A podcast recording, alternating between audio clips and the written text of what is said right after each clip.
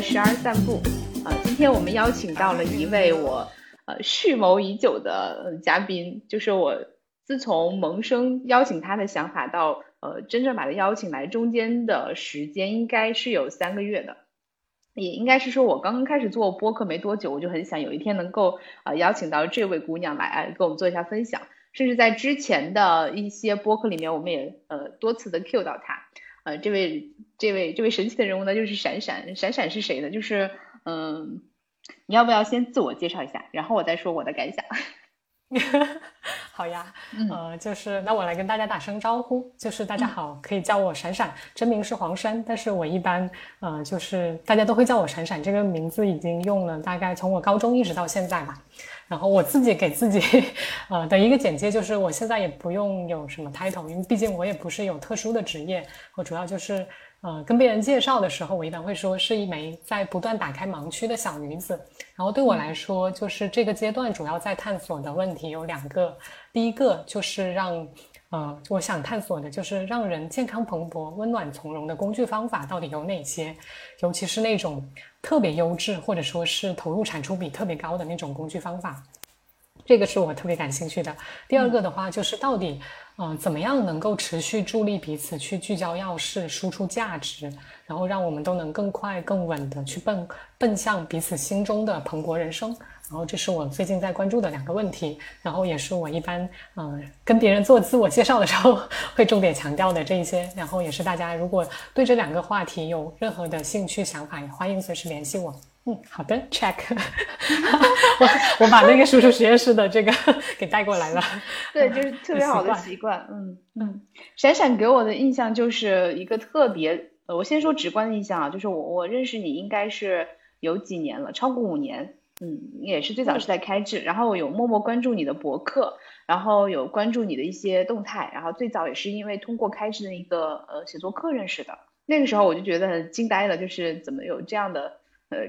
就这样的一个人，或这样的一小姑娘，就是就是执行力能这么好，然后什么事情都能按照就是我们当时所所有老师或者是我们这个学生学员期待的这个要求，就是大家只是说期待，但是你是做到的人，我当时就很惊呆，就不管是。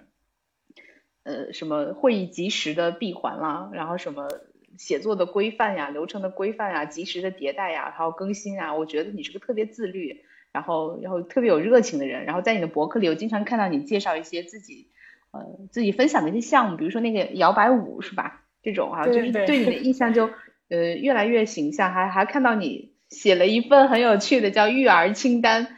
我当时就很很困惑，我想，哎，难道？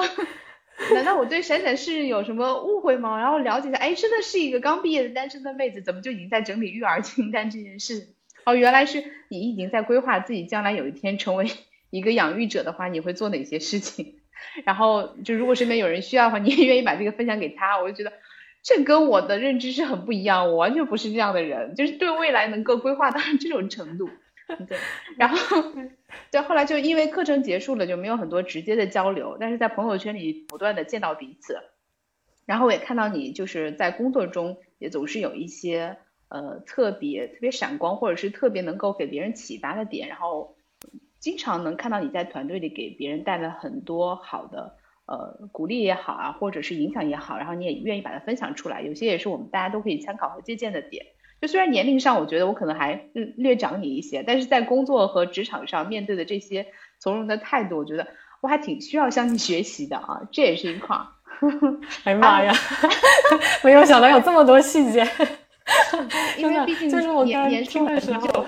嗯，你都不知道是吗？对对对，我都不知道，包括你描述的很多几年前的细节，我其实都已经基本上忘掉了。就如果你不说，我真的没有意识到我之前是那样的行为。嗯。然后我我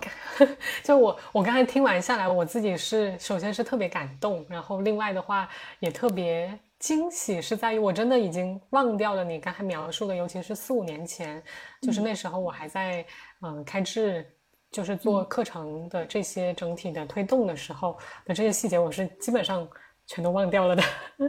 我特别感动是你还记得，而且听完你描述了之后，我才发现哦，原来那时候我有这些习惯，然后。听你描述完，我自己也特别的 觉得，哎，这姑娘好有意思啊！我也想去看看她到底是怎么变成这样的啊！你也对自己有兴趣了？对对对，你不说之前我是没有意识到这些地方的。也谢谢六一，你看见并且愿意告诉我。嗯，哎，就是彼此给反馈太重要了，对吗？然后有的时候你不知道自己呃影响别人的点是哪些，这也是我在输出实验室特别大的收获之一。嗯，就这个话题呢？嗯，话题切到这儿，我们就继续聊啊，就不管那些我们之间的 大纲了。就输出实验室是呃呃，我你刚才有介绍对吧？输出实验室是你最近做的一个项目。啊，刚才没有介绍具体的这个项目，只是说我在探索如何持续助力彼此聚焦钥匙，输出价值，然后更快更稳的奔奔向蓬勃人生。那解决这个问题的解法，我现在目前把它就是打包出来，就叫做输出实验室了。嗯 嗯，那要不要直接这里我们跟大家再多分享一些关于输出实验室的信息呢？就是比如说当时呃为什么会有这个名字呢？呃之类的，就是你随意发挥。哦，可以啊，就是呃，输出实验室现在对我来说越来越清晰。首先，它你可以理解为它是一个社区 community，然后它嗯，而且它的这个社区它是 community of practice，就是 COP 实践社团，就温格的那个概念嘛。就核心它其实是强调是来这里去行动，而不是说我来这里去 follow 别人的。当然，我们在公开的交流区里头有很多就是在默默关注的伙伴，那他们就是这就相当于一个社区，它是有不同的那个紧密的程度的嘛。那在外围的伙伴，未来他们可能时间合适，或者说我们的机会相互匹配了之后，那他们也会参与进来，然后一起去实践怎么样更好的聚焦钥匙，输出价值，然后去奔向心中的蓬勃人生。嗯，就是回到刚才说，到底输出实验室是是什么？现在我是越来越清楚，或者说越来越知道，呃，要解决刚才提到的持续助力彼此聚焦钥匙输出价值这一个呃问题，或者说达到这种状态的话，它是需要一个实践社团，嗯。嗯，然后嗯。刚才你提到的说关于名字上的话，就是最开始其实是三月底的时候，我先发起了一周的实验，当时是完全没有想到它的名字的。我那时候只是说我有非常强烈的欲望，我需要有一群人，尤其是就是他也是有自己目标，然后可以相互支持的伙伴，是能定期碰头。因为那时候我其实是离职了差不多两个月吧。我脑子里头其实是有很多想输出的内容，但是我并不知道我应该侧重去先输出什么东西，或者它的优先级和重点，以及说我其实一直有一个弱项，或者说是我的劣势吧，就是我表达的内容认知负荷比较大，然后对于读者来说，读者来说他的那个就是门槛会比较高。那怎么样能让用户更容易理解，或者说降低这个沟通的门槛？这就是需要快速的。外部的反馈，高质量的反馈，我才能进步的更快嘛。所以当时我就希望去发起这样的一个机制，一个是让我能像还在公司的时候，是能定期跟我的伙伴去碰头，去 review 进展，提出我需要的支持。然后包括说去了解外部的反馈，我其实那时候我其实每天有非常多的 learning 想分享，但是你说让我自己去把它写成文字，这个真的太慢了。我就想快速的两三分钟把它先分享出来，然后能让有需要的伙伴了解到，并且他们也告诉我，哎，这个东西有没有帮助，有没有听懂，啊。所以我当时就先发起了这样的一个小组，然后在在这一周，因为当时其实是就是用精益创业的方法论的那个角度来说，这是刚刚呃想法刚刚产出，然后对我来说核心是为了快速采集反馈，所以那一周我其实发起了二十一次会议，每天三场，连续七天，和不同的人。呃，对，就每天三每每天三个小组嘛，然后这三个小组的话，他们就相当于就是我隔了一个时段，就当时应该是下午六点半有一场，然后九点有一场，呃九点半有一场吧，然后十点有一场，就半个小时半个小时一场，然后就相当于我，因为我当时我核心的目的是为了去探索到底什么样的形式它是可持续的，而且对于参与者和对于我作为发起人来说，它的成本是可以接受的。然后，所以就先提出了一个假设，就在第一场会议马上试，试了之后发现哪些要调整的，马上带到第二场就去再去试。嗯，大概就迭代了七天吧，就二十一场，基本上到第四、第五天的时候就已经，嗯，想法就已经越来越成型，然后把第一版的介绍文案，就是借助这个会议也快速的迭代了出来，包括什么关于名字啊等等这些，也都是在那时候就已经慢慢的就成型出来。然后当时名字其实是征集的，然后征集了之后，当时有人提出了什么什么实验室的概念，那我觉得实验室这个的确更符合我的，就是我对它的理解吧，或者说因为这个组织其实。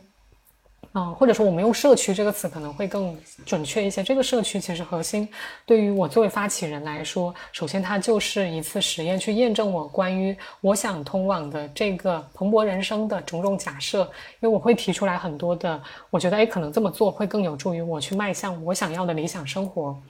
然后那我就去实验它，然后包括。那实验其实就是我们我们定的目标嘛，然后去去做，然后去获取反馈。然后对于参与者来说，其实也是，这也是我在去征集参与的伙伴的时候，也是他们要提出他们想过的理想生活，他们的目标，然后他们然后去尝试，然后就借助这样的机制加速自己去实验。所以那肯定是叫做实验室这个后头，啊，这个这个名词先定了下来。然后关于前面到底是叫输出还是什么，当时其实大家有提了不同的想法，比如说叫创想实验室，或者叫什么什么什么等等。然后对于我来说，当时就 觉得输出这个词是情有独钟的。一方面是因为过去的，嗯，尤其是刚才你也提到我们是在开智认识的，其实开智一直非常强调输出，这个也是我一直非常关注的，就是用输出带动输入，然后来促进自己去对外交付更多有价值的成果。是输出这个词是我很喜欢，然后也非常看重，而且它的涵盖范围很广，因为我们可以用一个通用的模型来看，就是对于人来说，它我们跟外界的互动其实就是在。嗯，输入、处理和输出的这个过程，然后我们的输入很可能会变成别人的输出，呃的就是来自于别人的输出，然后我们的输出可能会变成别人的输入，然后在这个过程，我们的沟通和互动就建立起来了嘛。然后那其实它是一个非常抽象层层级非常高的一个模型，那输出这一个这个它的范畴就会可以涵盖的这个范围会非常广，未来它的拓展性也是会更强的。然后这是我。就是当时后来想来想去，就觉得嗯，还是叫输出实验室吧。对，就先用了下来。然后未来有想到合适的，那我们再调整。但现在我感觉一时半会可能会很难想到合适的，就是在于那天我们不是也在群里头讨论，因为对于我们来说，其实输出和蓬勃人生，呃，这两个魔音其实是就相当于它是我们。找到目标用户的那个 那个关键词或者那把钥匙，对，就被这两个词击中的，它就相当于它其实是或多或少它理解了很多的背景信息和这种为背后所代表的文化层面的含义，那它才是我们希望聚集的这个目标用户嘛。嗯嗯，我来补充一下，就是我我的理解可以吗？嗯嗯，好呀。就是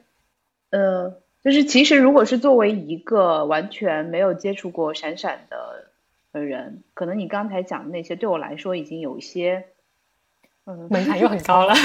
对，又出现了我的劣势，来，这就非常需要快速反馈，让我能迭代，知道怎么样能让我的就是我想服务的人群能更容易的理解到，嗯嗯嗯，就输出实验室最早就是，嗯，我看你发起了那个实验之后，其实我一直是在观察，因为我当时的感觉是。闪闪又要做一个东西了，身上要做一个项目，但是这个是什么我不知道，就我就很好奇，然后很有兴趣看看是什么。然后以我对闪闪过往的了解和认知，就是呃不管最后是什么，有没有东西交付出来，就闪闪一定会有自己的交付物的，就是哪怕是你的感想、你的复盘、你的经验都是可以的。那我嗯按照我以往就是继续呃继续持着这个观望的态度，然后我就看到很多其他的伙伴去参与进去，比如说思佳啊。家也会经常分享，就他的那个感想里会有一些输出实验室的东西，那我就越来越好奇。直到我自己加入之后，然后如果让我现在来描述什么是输出实验室的话，嗯，我觉得它是给它是一个不断给我反馈的地方，然后让我用用工用面对工作的那种认真的态度去面对我的生活的一个启发的实验室。就我很多时候。我不知道其他人，就是我自己，就是觉得自己活得 稀里糊涂的，或者是比较迷茫，哦，或者经常觉得提不起劲啊，然后觉得没有什么动力，也没有什么动机，就觉得什么都没有意义。但是真的说，你说真的有丧到那个地步吗？可能也没有。然后也经常会觉得就是无精打采或者什么的，嗯，可能是因为工作确实比较累。就是压力比较大，然后同时还要兼顾一些事情。但是这些事情即使都停了，我也有尝试过，真的就是脱脱离一下这个范围一两天，我还是觉得找不到就是那种那种让我持续持续找到那种生机的那种状态。我就觉得人生就觉得就有一种开始萎靡、开始萎缩的那种状态，然后我不喜欢这种感觉，然后我就希望有的是那种哪怕是有情绪起伏，哪怕是有一些 drama 的。但是它是，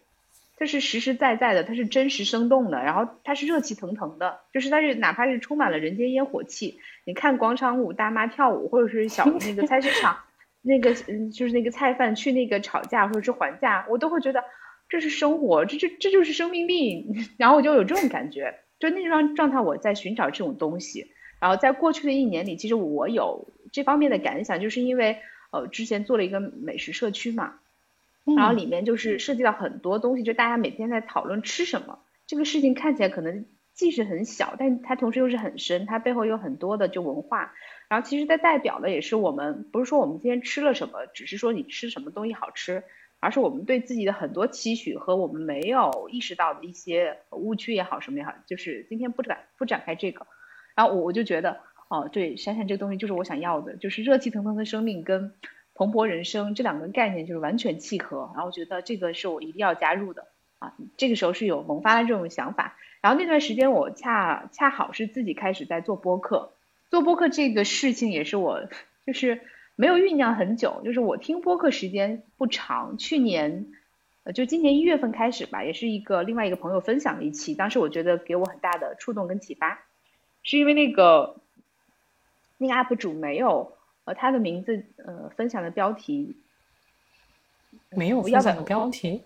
嗯，那他分享的标题，我在想要不要多说，就是，嗯，就简单说一下，就是他没有特别呃干货，像得到那样的知识体系或者是内容，但是他就是很真实，就是很平静，一个人去讲他自己对于这个知识的感受，他的想法。我听完之后，我觉得这个声音给我带来了力量和支持，大过内容本身，就是他特别。但是他又不是说言之无物的在那种朗读美文或者是深夜那种来信，他就是有那种，只是他个人的风格就是这样。我觉得这个东西给到我慰藉了，然后我也想说，我开始有表达欲了，然后我就这个事情就开始跑起来了。就隔了没多久，我开始做播客了。在这个状态的时候，我又遇到了输出实验室，然后因为参加了输出实验室，所以嗯，让我这个状态持续的下来。嗯，因为参加了，让你这个状态持续下来。这个是是说，如果不参加的话，很可能会有哪些就是节点会断掉吗？对，就是我我后来明白，这是应该就是闪闪说的增强回路的东西。就是我在状态起来的时候，我是愿意集中去输出的，那我可能呃创作力或者是输出力都会比较好，然后我很多内容出来也会去邀请其他人。但是我在这个状态其实是很消耗人的。即使即使是我很享受它，我也会累。然后我进入一个比较低谷的时候，我又很可能就是续不起来了。但输出实验室给我的感觉就是，就包括我今天也是，我们开完例会，我其实整个人的状态又是不太好，就是比较累。然后，但是你说开完例会比较累比较累，还是会前比较累？会前比较累，会前啊，会前比较累。但是就是还逼着自己，就是说说就是形成习惯嘛，去开这个会。嗯，然后去做了这件事情之后，发现其实也就启动起来，就推起来了。嗯，就是有很多次这样的瞬间，然后就支撑我把这个循环跑起来了。我觉得这个是输出实验室给我最大的呃帮助。嗯嗯，我记得你之前用的词是兜底，然后每一次你描述这个场景，我都更理解兜底是什么样的感觉。的确，就我听完之后也会觉得，如果输出实验室能给人带来这样的价值和安全感。我会感觉真的，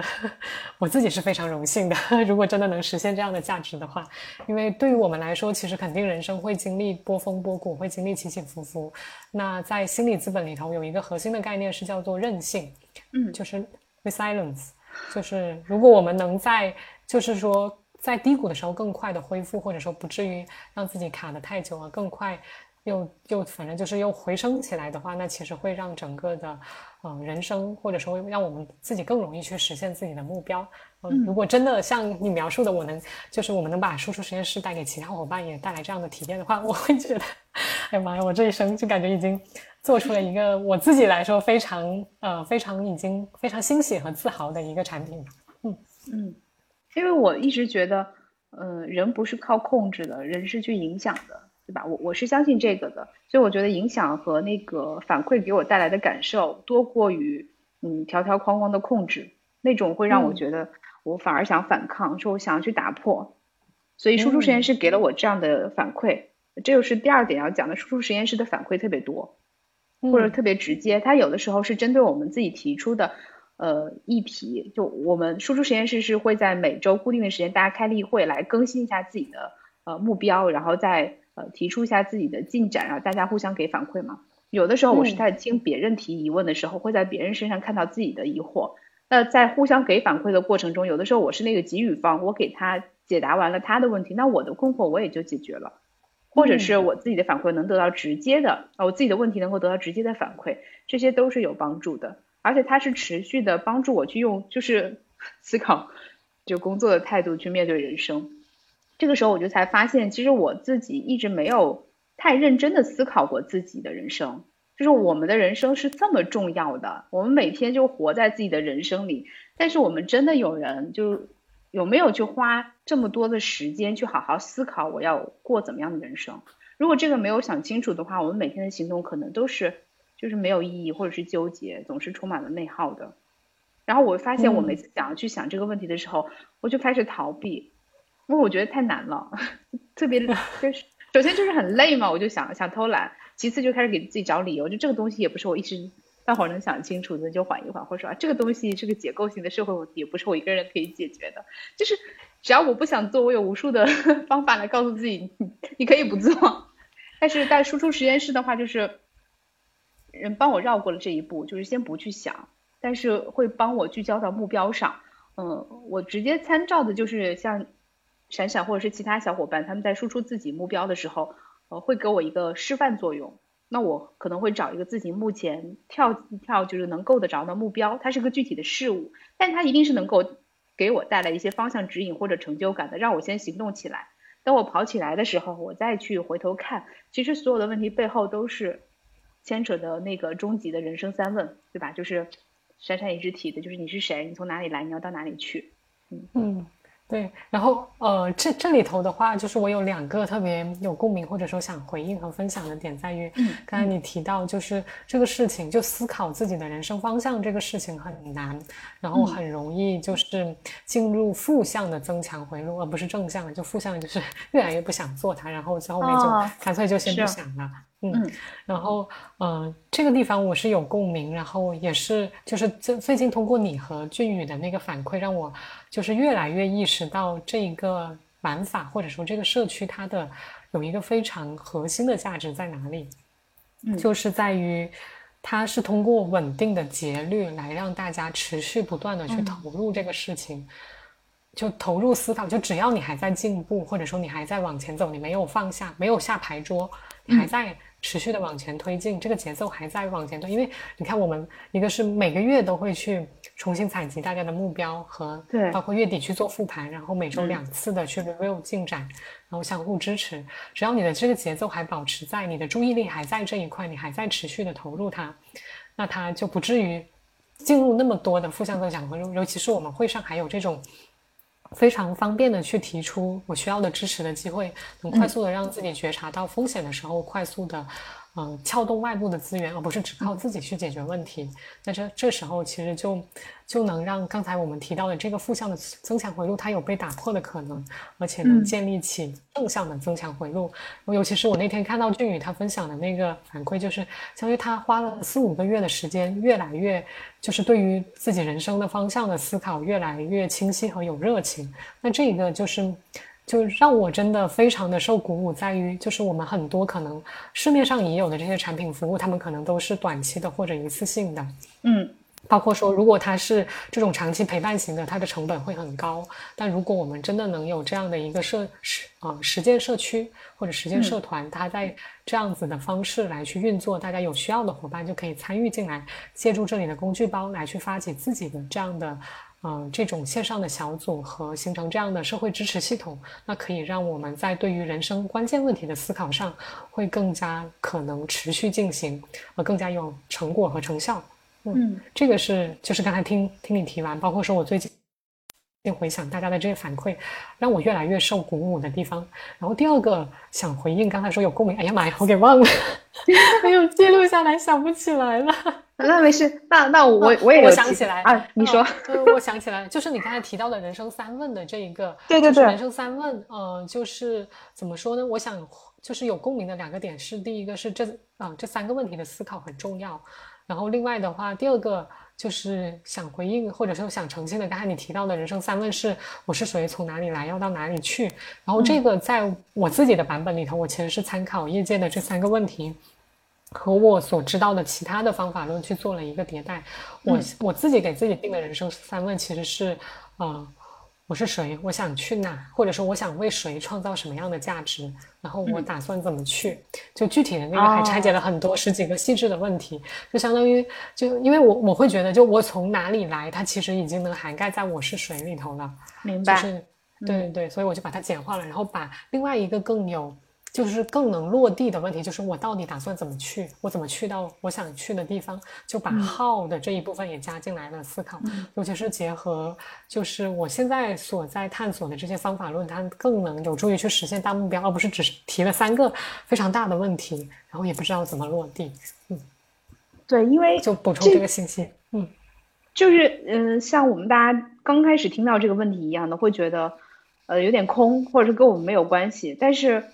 我们想要解决的是我线下当时遇到的问题，比如说我这份工作，我到底要不要继续留下去，是走还是怎么样？我这份呃亲密关系，我到底应该怎么经营？是继续妥协还是离开？或者是我的亲子关系出现了什么问题，对吧？就是我们常见的几种类型啊，或者我钱到底挣的够不够多？其实这些背后，你思考到最后都会发现绕不开这三个问题。你就清楚的了解了自己是谁，想去哪里，然后你接下来的路径和决策，自然会有答案。就是我是的，是的，现在的感受，对对，就相当于呃，就是大的目标。就当我们清楚了我们到底想去哪里，以及我到底在意什么，我可以承担什么，我愿意放弃什么，那其实都包含在我是谁的这个问题里头嘛。然后，那其实很多决策它就变得不再困难。对，哎，闪闪，你当时是怎么嗯想到就这些的呢？就是就在我看来，你你现在这个阶段是嗯。起码是大概的清晰知道了自己的这人生三问的方向，或者是有一个答案的框架，对吗？嗯，对我来说是已经基本上是初步的思考，肯定是有了。下一步就是在不断的实践的过程，根据外部的反馈持续的迭代和完善它。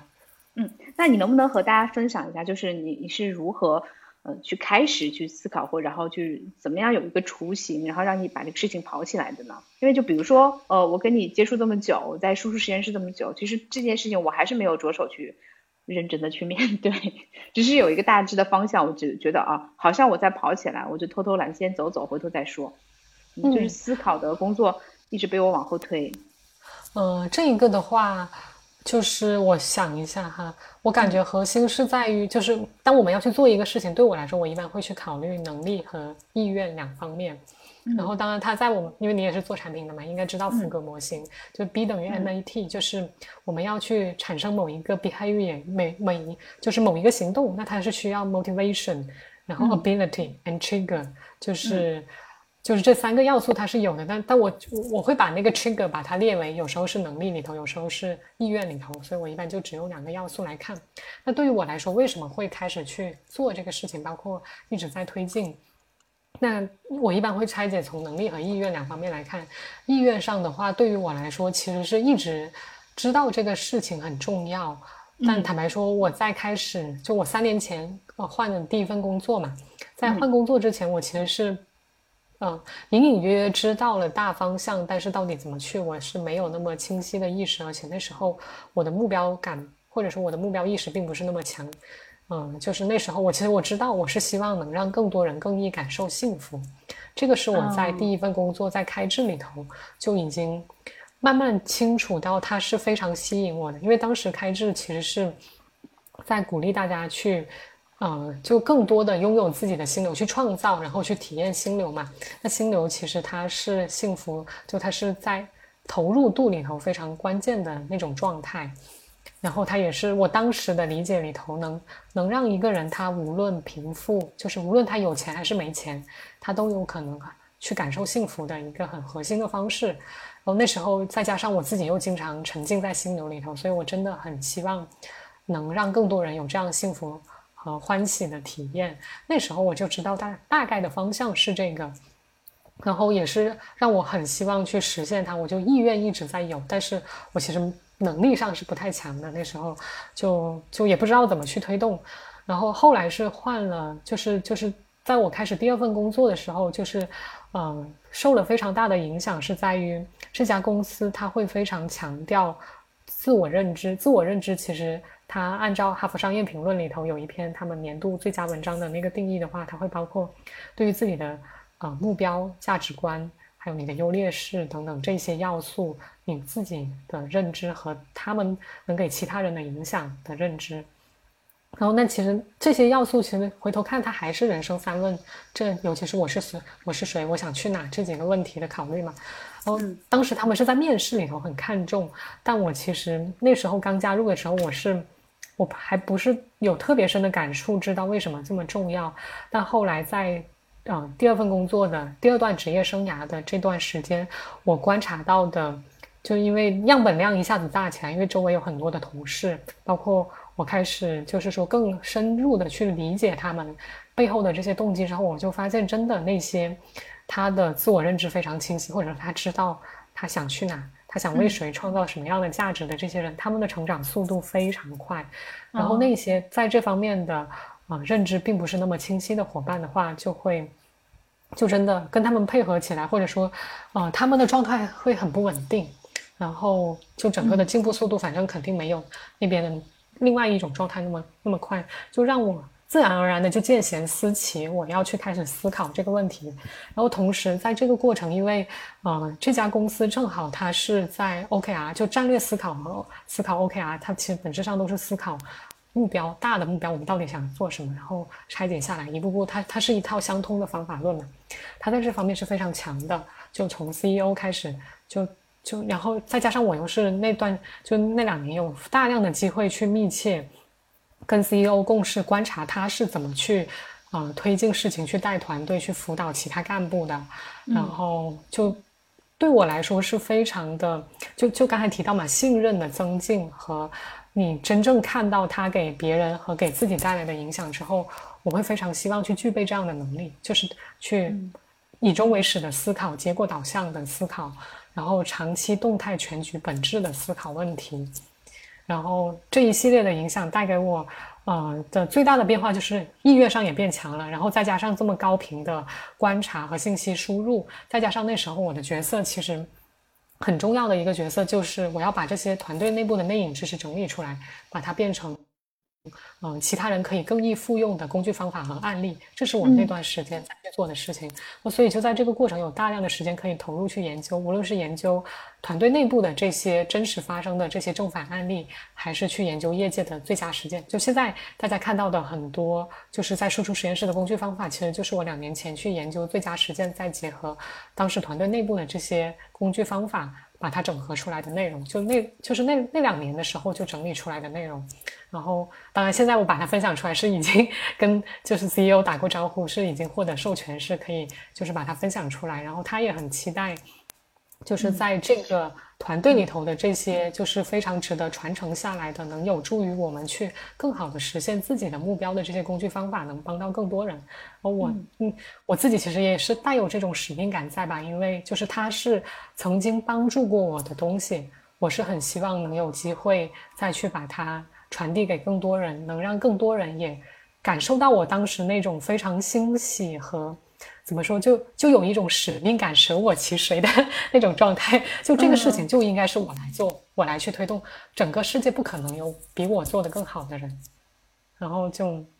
就一直在这种意愿非常高，然后能力也逐步增强的一个状态下，就开始去持续的思考我的人生三问是什么，啊，就的答案是什么嘛。然后就，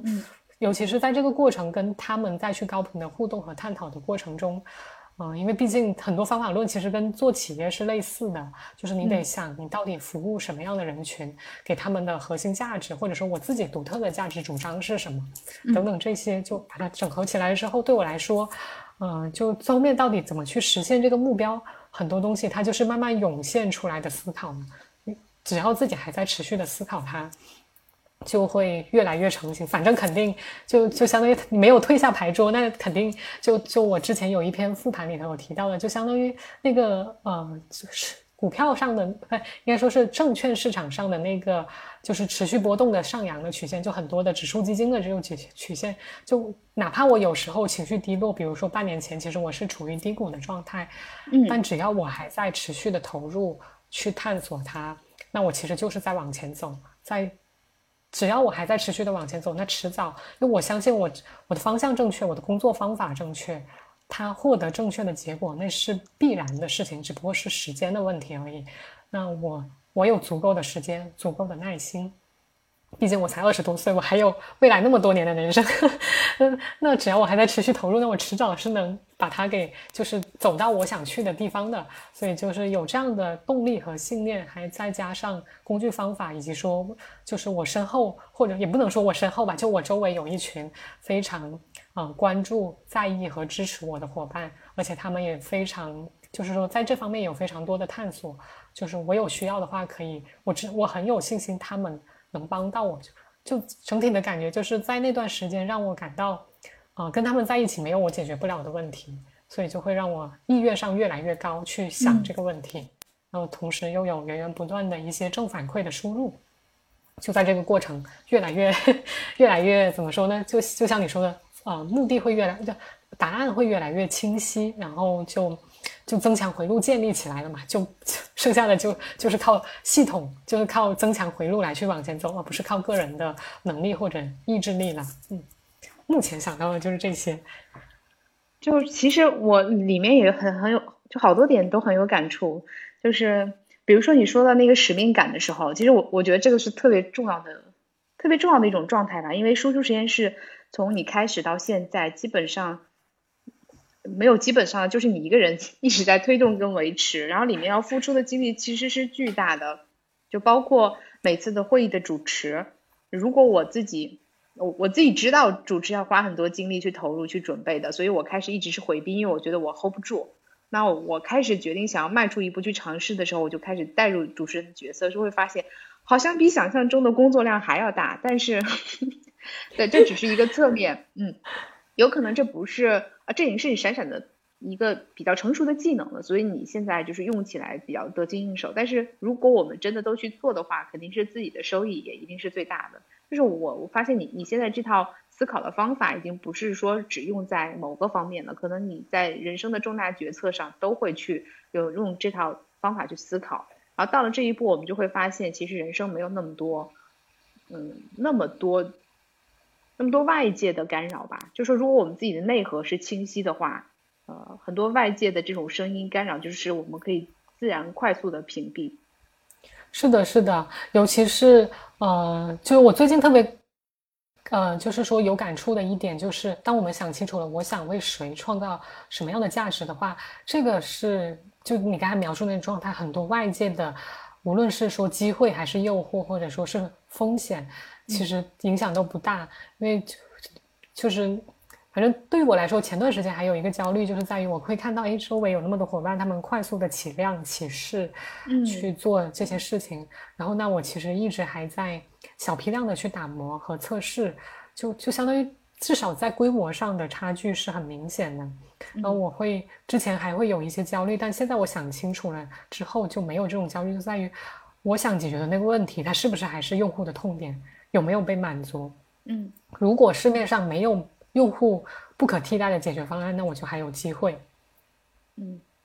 那所以说就就不会再有什么，就是说刚才你提到的，就外界的干扰会少很多，而且我的注意力也会更聚焦在我的用户上，他们需要什么，他们有未被满足的需求是什么，我有什么独特的解法，不可替代的解法，我的护城河到底是什么，然后。就这些问题持续的思考，就基本上没有注意力再去关注 其他竞其他同行或者说其他人做的怎么样。那那跟我没关系，它不是我想服务的人群，不是我想解决的问题。它虽然可能带来很多的现金收益，但它现金收益现在并不是我解决这个问题的关键，或者说我想就现阶段所去需要关注的重点。所以就就知道自己当前阶段关注什么之后，就你刚才说的那个那个那个描述，我觉得真的特别好，就是外界的很多东西自动就会屏蔽掉，或者不会再是干扰了。因为内心相信自己做的这个东西的价值绝对是大于眼前能看到的现金流，嗯，而且也更看重这个意义。是的。就是知道自己在意什么，可以放弃什么。就刚才提到的很多的决策或者说干扰，就不会再就是不会再有什么就是让自己心烦意乱的事情。嗯，其实你刚才提到，就是呃，你能够找到自己这种使命感的状态，其实跟当时的工作环境是很有很大关系的。嗯嗯，那你记不记得自己当时就是第一次觉得自己有使命感的时候，是有没有什么触发事件呢？嗯。第一次有使命感的时候，其实是很久之前，是在工作的。我想想看，甚至可能很早之前了，就是在大学的时候。嗯，就是那时候，其实因为我当时我大学是在北京念的，然后刚好又赶上了青年文化刚刚兴起的那个环境，然后然后我所做的那个角色，当时我给自己的角色定位或者说我的简介其实是 connector 连接者。就是那时候会看到有那么多就是涌现出来的这种，就是说各种青年实践，他们再去以自己的方式去探索自己的人生，然后有这么多的机会提供出来，然后除了说我们在学校里头的这些之外，有很多这些社会创新的实践可以去相去参加，然后去让自己更好的在人生发展上有更多的探索。那怎么样把这些需求双方匹配出来？当时我会觉得，我一边能看到这么多的机会，一边又看到大家有这么多的需求，那我会觉得，这个事情就应该是 我来做的。尤其是当时正好又有这样的一个氛围和团队在，而且北京作为啊青年文化最先就是就怎么说第一批涌现出来的这个城市的话，它是有非常多独得天独厚的优势的嘛。那是最早的时候，让我隐隐隐觉得就是这个事情。就应该我来干，或者说就应该就是这个机会，或者说这个问题就应该我来解决，那是第一次。然后后面再往后的话，下一次其实就就更强烈的使命感，其实是在在开智的时候了。嗯，在开智的时候，当时是会感觉就是呃整套的这个就是啊怎么说，开智这边提倡的整套的这些工具方法，然后包括它所带传播的这些魔音。也是我感觉，对于一个人，尤其是一个成年个体，他长期可持续的发展非常关键的基础的底层能力，尤其是他的这些读写的方法论。那我会感觉，就是，嗯，当时不是很多人都很焦虑嘛？但是如果说真的把这些基础的能力给具备了之后，很多问题它不会再是问题。嗯，尤其是很多这方面的用户反馈，会让我觉得，嗯，就应该是。就是就是我们来去推动这个事情，尤其是当时我其实是核心的角色嘛，然后就会觉得非常想去推动。我记得我在二零一八年的复盘里头，其实有提到，就是有一位，嗯，是当时是还在日本的伙伴，嗯，他就有反馈，甚至想回国来加入开智来去推动这个事情。柳白猿吗？对 对对，就是，啊，然后对我们第第四期的嘉宾，然后第五期。嗯，对，然后当时我就会就他的这个反馈，当时我作为就是呃公司里头的一员，其实是非常受到鼓舞的，就是就会觉得哎，我真的在提供一个能改变对方，就对对方生命质量有深远影响的产品和服务，这个是我一直非常想去做的事情，而且当时。我所接触到的资源，因为整个公整个整个中国没有哪个团队的认知资源背景有开支这么雄厚嘛，对吧？嗯，然后再加上就是老杨的这些，跟我我用老杨这个词，待会要不要剪掉或者 不用不用换成杨志平老师？对，就是呃，他的他的就是整个他的他的愿景也是非常的，对我来说是很有感召力的。嗯。嗯，所以我就觉得，嗯，正好我又我我又从他组建开始到一直持深度持续参与到到那到当时参与了三年嘛，然后就感觉，嗯，就这个事情就应该我来推动，就有有这种状态。这是第二次，嗯，然后第三次的时候就是到，嗯，已经到了第二份工作在小年糕。我在小年糕的时候，当时就还是同样也是就是目标管理的这个实践和方法论。就当我研究了业界的最佳实践和对比小年糕的这些实践和案例之后，我就会觉得，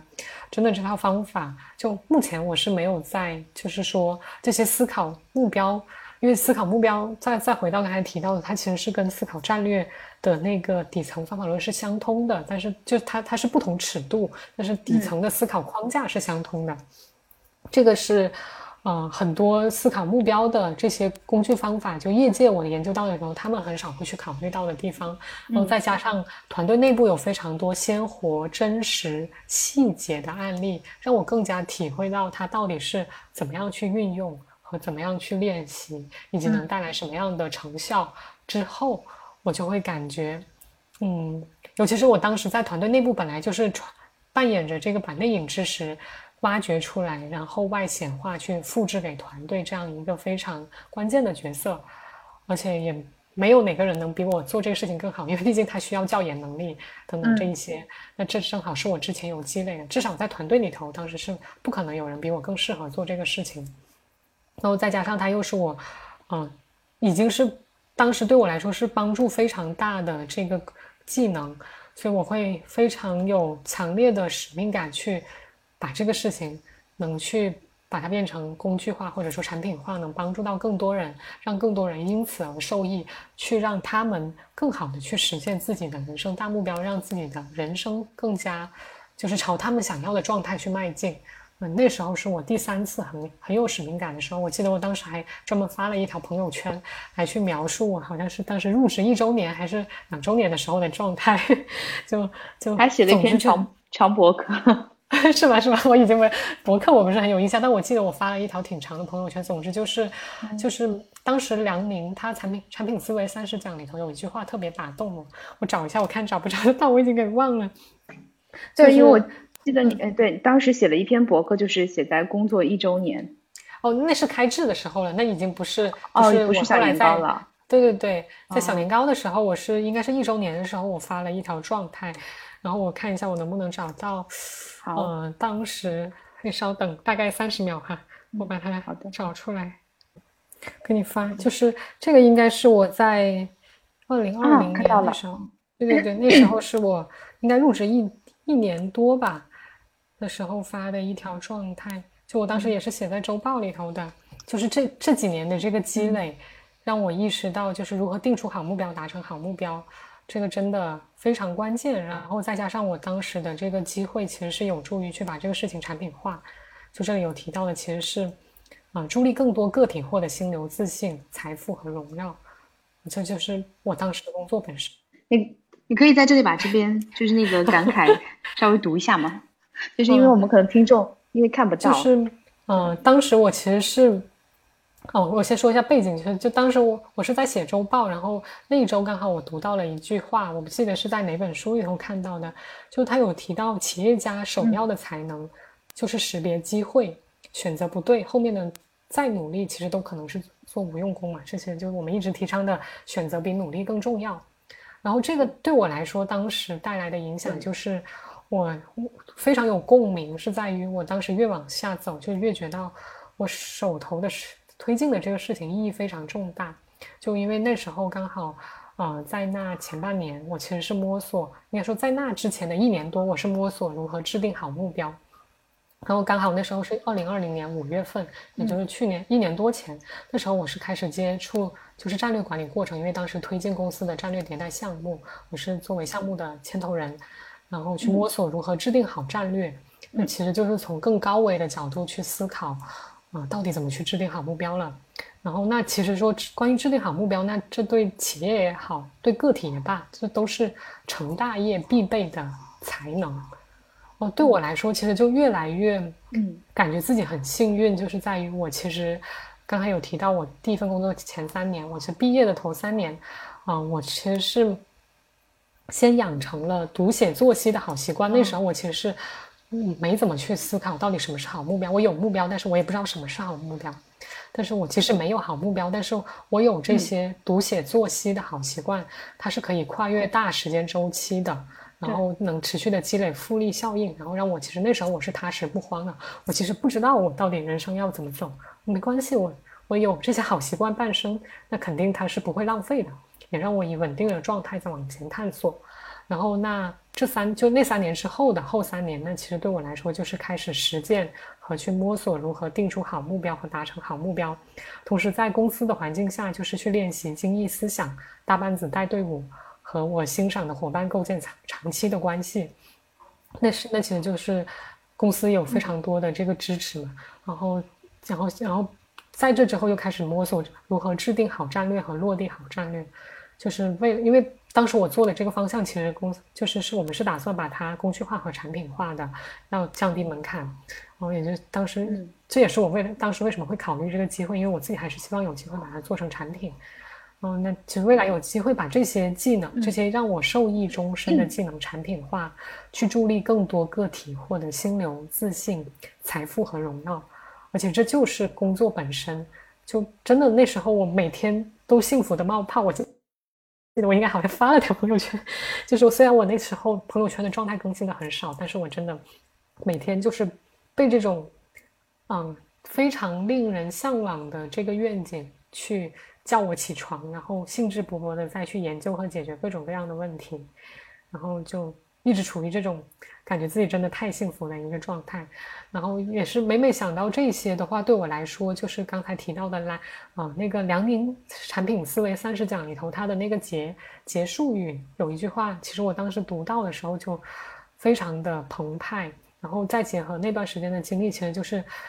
每一次想到我在做的这些事情，就是有一种澎湃和坚定是席卷我全全身的。就是他那句话是这么说的，他说。愿你在这个时代把握真正属于你的那个机会，把你一生积累的认知、审美、好恶全部用上，为这个世界提供一个不一样的产品，向世界交付你的价值。就真的就是就是结合我当时所在做的这种事情，就那种舍我其谁的感觉，再加上看到这一句话，我就会觉得，就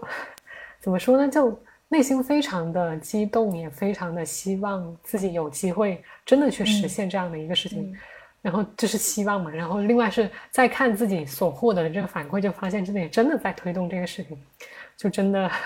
就我底下最后面的那句结语叫做“愿乘长风去，破浪九万里”，就那种怎么说，我我也不知道用哪个词来去描述这个这种就是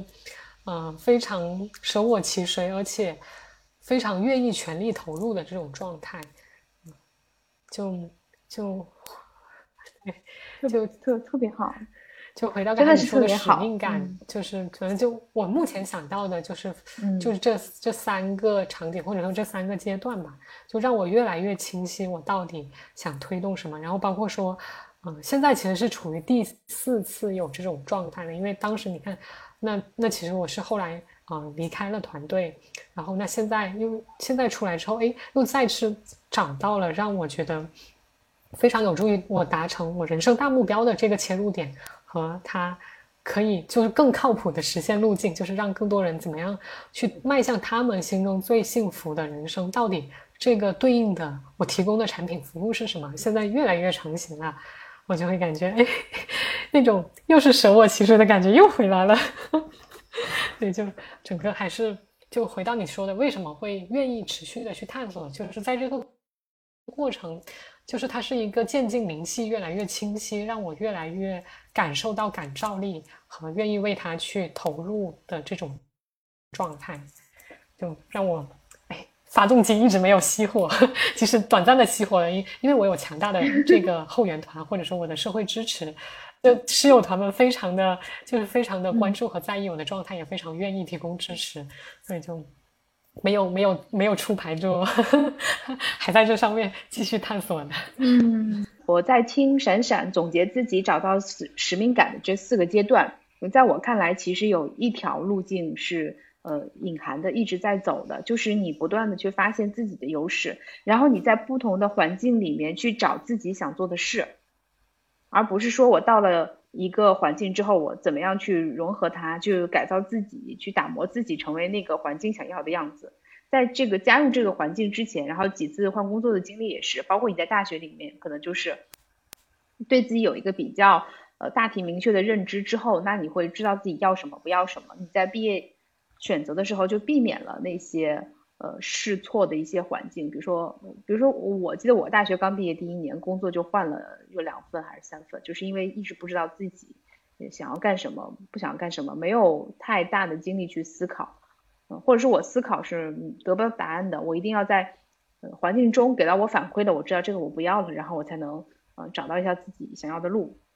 嗯，那然后有了这个之后，你你对自己有了信心，然后有了认知，然后你去找自己想要的东西，然后在这个过程中一直能获得正反馈，所以呃一直能让你支持你继续做下去，并且你很善于给自己，或者说你天生的优势吧，就是给自己找更多的社会支持系统，然后你能把公公司的这些。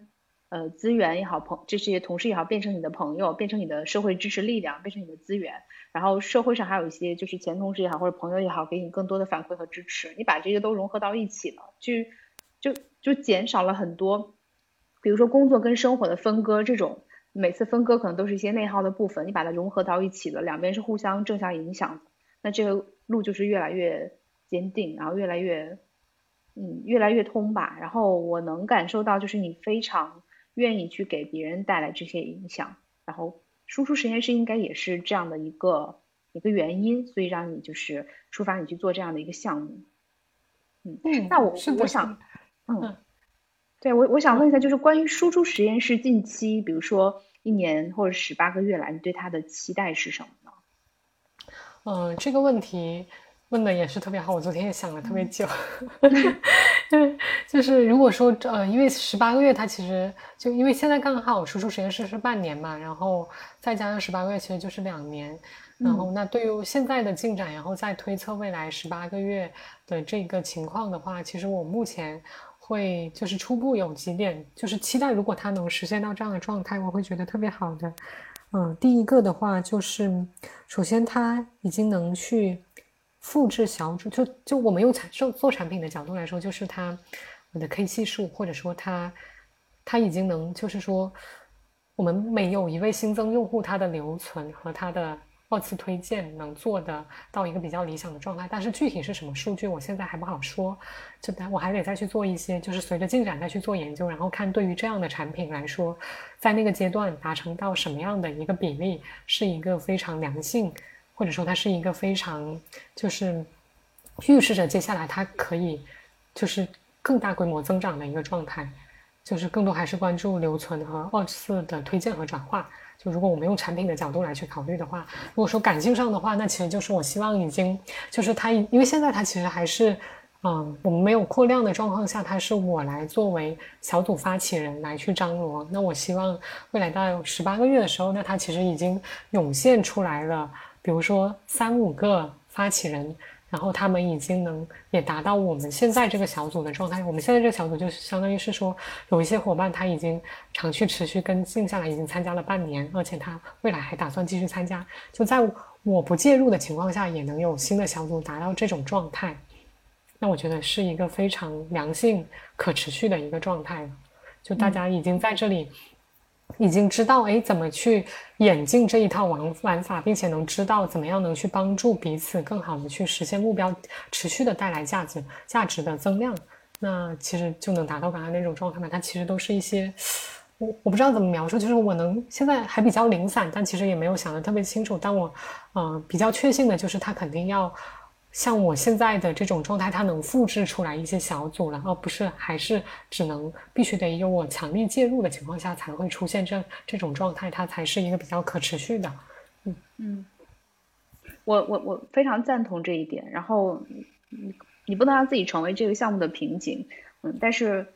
也也不能说，就我我们是要有足够的耐心，但是可能也没有时间，就是无限期的等下去，就可能在这个阶段是需要一些。呃，推理或者是方法的这一块，可能也是输出实验室接下来可能要面对的一个小小的挑战或者是里程碑吧。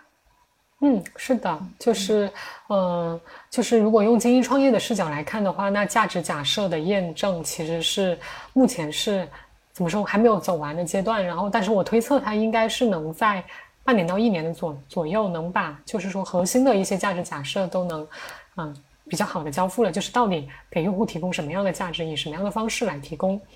然后那下一个阶段就可以去探索增长假设，就是我们到底怎么样能去服务更大规模的用户，你现在给我分享这些信息啊，会不会觉得比较敏感？会不会涉及到你就是创业一些核心的一些呃，会会不会是机密的东西或者是什么的？你觉得这分享出来 OK 吗？就我需要跟你确认一下。嗯，目前这个对我来说是嗯没有什么特别大的担忧，反而觉得披露出来是好事，是在于就是。嗯，我们其实是很在意获得外外部的反馈来去迭代和打磨完善这些假设的嘛，因为我知道我肯定很多地方应该是还没有思考成熟的，只有更高频的获得外界的反馈，无论是疑问、建议或者挑战，那我才能更好的发现我思维的盲区，然后尽快去迭代和完善它。嗯。所以说其实还好，然后竞争上的话，我暂时也不觉得有特别大的担心，是在于那这个要解决的用户需求，大家愿意一起来去讨论的话，我反而觉得很可能会有合作机会。嗯，也就是 把潜在的竞争对手变成合作的伙伴。啊，对呀，对呀，那既然大家都是想解决问题的嘛，对吧？那就看看怎么样去发挥彼此的优势和匹配彼此的，对，就就用好彼此的资源，然后更好的去解决用户问题嘛，去为用户创造价值。对，所以其实，嗯，这已经一部分回答了我想问的另外一个问问题，就是输出实验室吸引的是谁？那可能就是刚才吸引了同样的一批关注这个问题的人，对吧？这这是答案之一，可能那还有其他的吗？其他的其实就是在那个输出实验室玩法介绍里头有列到的，就是嗯，目前吸引到的，以及说我想吸引的更多，就是大家希望让自己的人生目标规划更清晰，或者说希望更好的达成自己的目标的伙伴。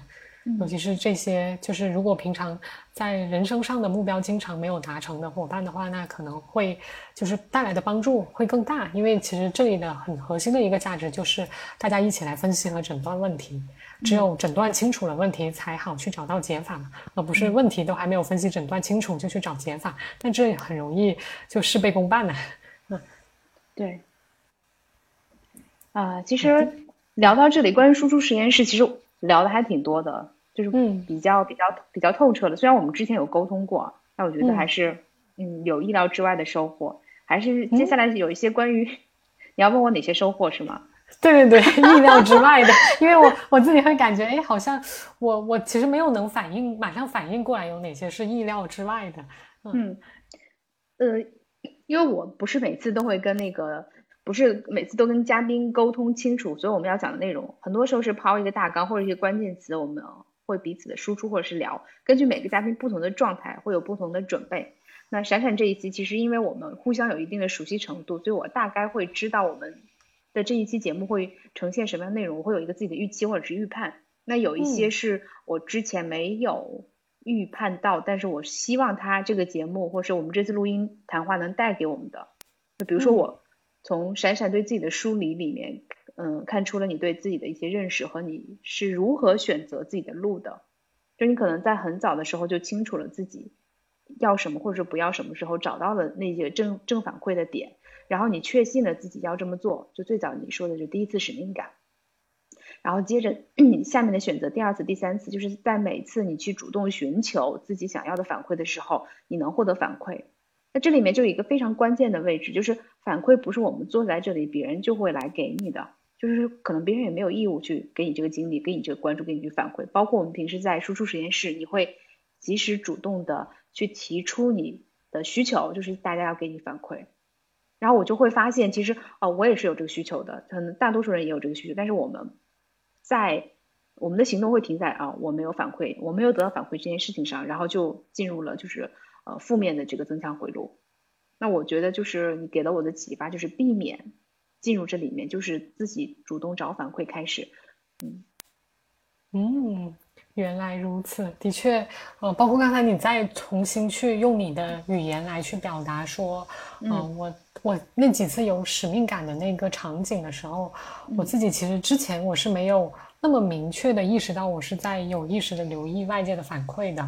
因为对于我来说。就是有那几个，就是能出现的那个的状态，其实会跟就我之前的理解，其实会跟你最开始的时候好像有一句小结会更相关，就是相当于呃，因为有使命感的状态，通常是我们在发挥自己的潜能，就是我的优势到底是什么，我有什么样的资源，我怎么能更好的去用好它，去解决用户的问题，我能带来什么独特的价值，这是我一直在思考的问题。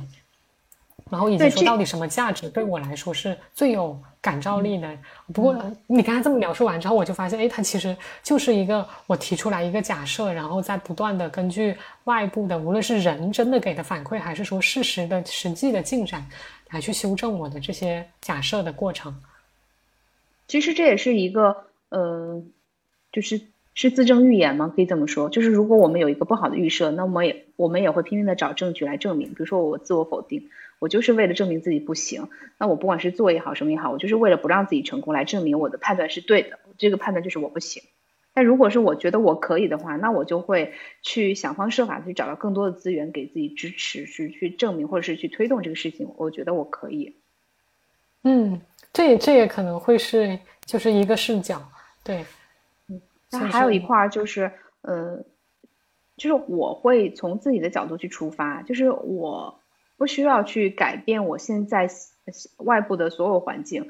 当然，如果是外部环境有问题，并且我有能力及时去改的话，我当然是要去改的。如果我知道未来的路一定更好，但很多时候很多原因，呃，很多阻碍是我们内部造成的。就比如说，我会重新去看待我目前的工作，我目前在家庭里的这个位置，我能提供的，就比如说拿工作来说好了，我在这个团队的位置有什么样的独特性？那我的。我有我的短板，那我的长处在哪里？我在这个公司里面，这个结构性我是发挥的什么样的作用？如果我 不发挥这样的作用，甚至其反作用是什么样子的？那去给我更多的思考和启发。这件事情给我带来的就是，我在团队里面会变得更积极，然后更愿意去帮助别人去解决一些呃思考上遇到一些问题或者行动中遇到的一些阻碍，因为我发现这是我的长处。然后这件事情其实。嗯，不见得能当下给我的工作或什么带来什么直接的帮助，但是这件事情本身就给我带来很大的成就感，我愿意去这么去做。然后事实证明，就是我也受到很大大家很多善意的反馈，这一块也也是一个启发，就是我我真的需要找到自己的长处去发挥它长处，然后并且用我的长处去帮助其他的人，然后来达成这个协作。是的，是的，蓬勃人生的理论，塞利格曼他的那个理论核心的，就我之前给你推荐的那本《幸福的科学》，嗯，它核心的要点其实就是发现自己的优势，然后去发挥好它。就嗯，蓬勃人生，然后他他的那个基石理论，他有一张图，其实就是你要用你的优势去支撑你的目标，就是更好的找到能发挥优势的这个切入点，然后去 fulfill your potential。嗯。所以其实这也跟你早期去探索如何定制、定出一个好目标有相关。这个话题我觉得我们真的是一一次播客聊不完的，只能说是浅尝辄止的，就是蜻蜓点水的每个都带到一点。嗯，但是就这次过程，我就觉得挺有挺有收获了。嗯，开心。就 我回头可以把哪些还想聊的，我们再捋一下，也促进我输出。可以啊，一定会有的。那就还有两个关于闪闪自己的问题啊，你可以可以看着选择。但是嗯。我在跟你这样接触之前，呃，我对你的判断或者是印象是一个特别理性、自律、要求严格的人。那，呃，甚至有一些给我感觉就是会不会绷得有点紧，让我就挺想问一下，就是你自己会有这个感觉吗？没有，就是，呃，就是我自己目前来说的话，就是首先它并不是一个需要我。强迫自己去做的事情，就我去做的事情，通常都是我自己愿意去做的事情。我很少会去强迫自己做不愿意做的事情，所以这些行动它更多是发自内心的想去做。哦，所以并不会说你刚才提到什么要靠自律或者是什么来说。嗯，哦，这也是我后来在那个看。嗯，相关的一些积极心理学的内容里头，能够看到，其实就是增加那些我们想做的行为，或者说我们希望达到的美好的结果对自己的吸引力。因为人他是天生趋利避害的嘛。当你感觉到那个的益处更大的时候，你自然会更想去做那样的事情，而不用靠自己的主观，嗯，去强迫自己去做这些事情。嗯，所以说，刚才你提到什么自律 什么等等这些。都是因为我用了一些工具方法，或者说我的某些可能说我感受到了它的积极意义和带来的作用，然后发自内心的我就想去做它。嗯，那其实你也有提到，是因为很多好的习惯帮你建立的这种呃长大时大时间周期内比较稳定的这个呃交付也好，或者是整个人的状态也好，那你这些习惯当初是怎么养成的？你还有什么比较深刻的印象吗？呃，能举一些具体的习惯吗？因为我我现在不太能马上反应过来，有哪一些习惯比较典型？嗯，你跟我们分享过你的一张就是这个节律的呃表格，就是你分享自己在什么一天的什么时间状态会比较好，然后嗯，还有一些你会根据这个自己的这个状态来去调整自己的呃工作内容安排，而不是说呃让工作内容安排来主导你的状态啊。这是一方面，还有一个，比如说所有的内容都会及时输出呀，然后及时去复盘啊，就你都没有偷懒的感觉，你知道吗？因为有的时候我觉得好累啊，我就不想做了，我就会停一下，然后停了一下之后就会有两下三下，然后这个事情就断了，就是台桌就下来了嘛。嗯，有些理解了。你你描述这两个场景，我就更知道，我更有抓手去思考是怎么回事了。就是先说那个节律表，那节律表其实是我为了自己偷懒才去搞的呀，因为你知道，就是离开。离开一个工作环境之后，你的所有的时间都是自己的。之后就是你每天会面临很多的决策，如果不能简化它，我都得现想我现在要干什么，下个阶段要干什么，那真太累了。所以，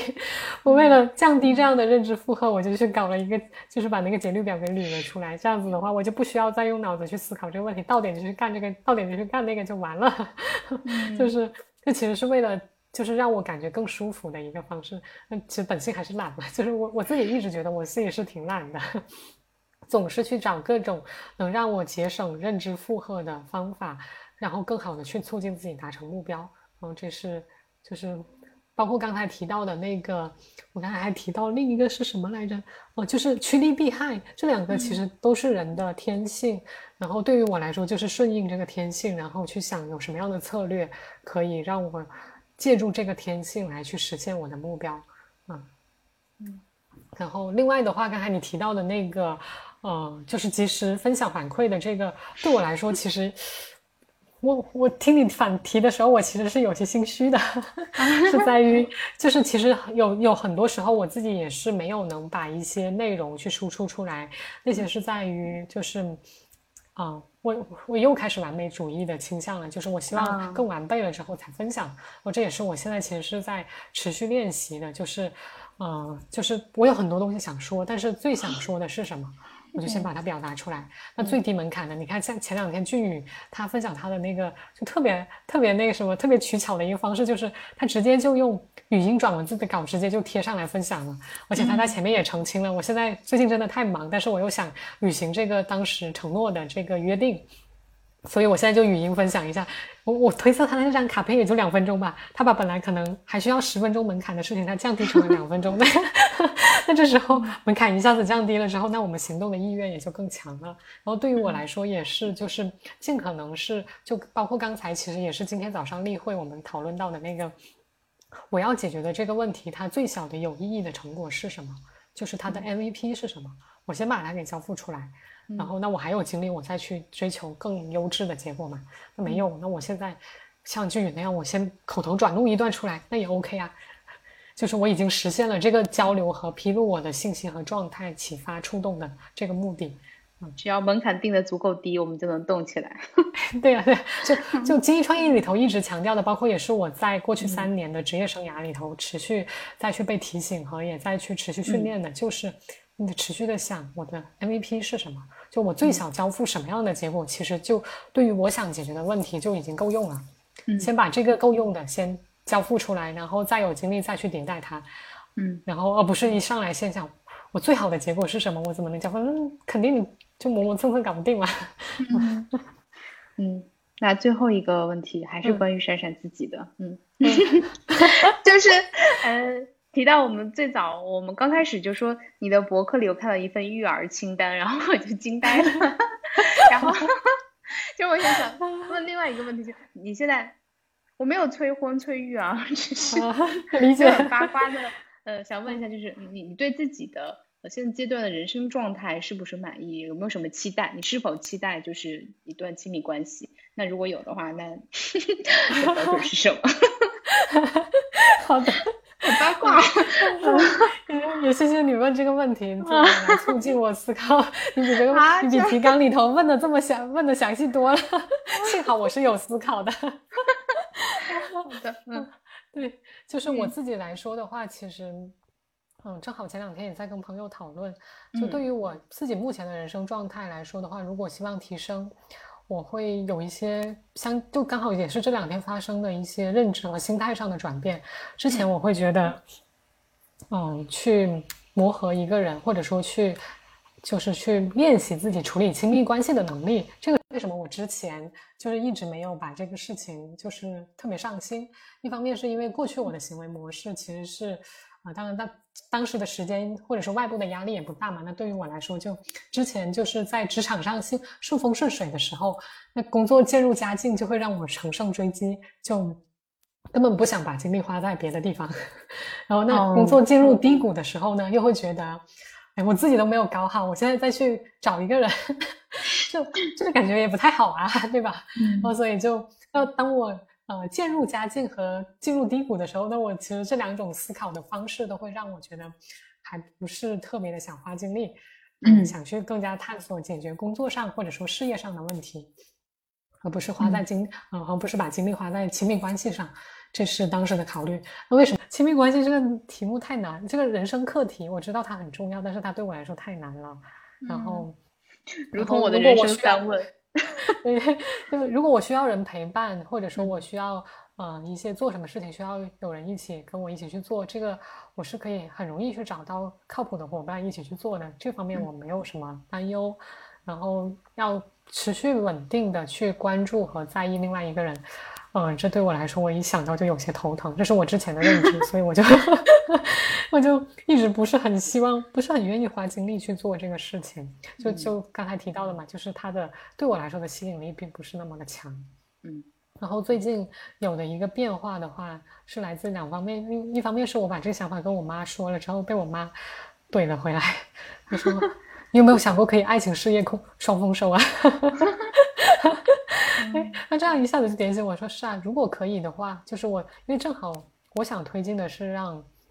人生，就是就是他往蓬勃人生的方向发展。那其实，呃，positive relationship 就是除了说亲密关系，除了说我们有良好的社会关系之外，亲密关系也是。非常关键的一部分，尤其包括阿德勒心理学里头提到的这个共同体感觉，他其实有提到，就是我们可能日过往的训练中更多是在比如一个人怎么过，以及一群人，就是我们集体一个 community 或者一个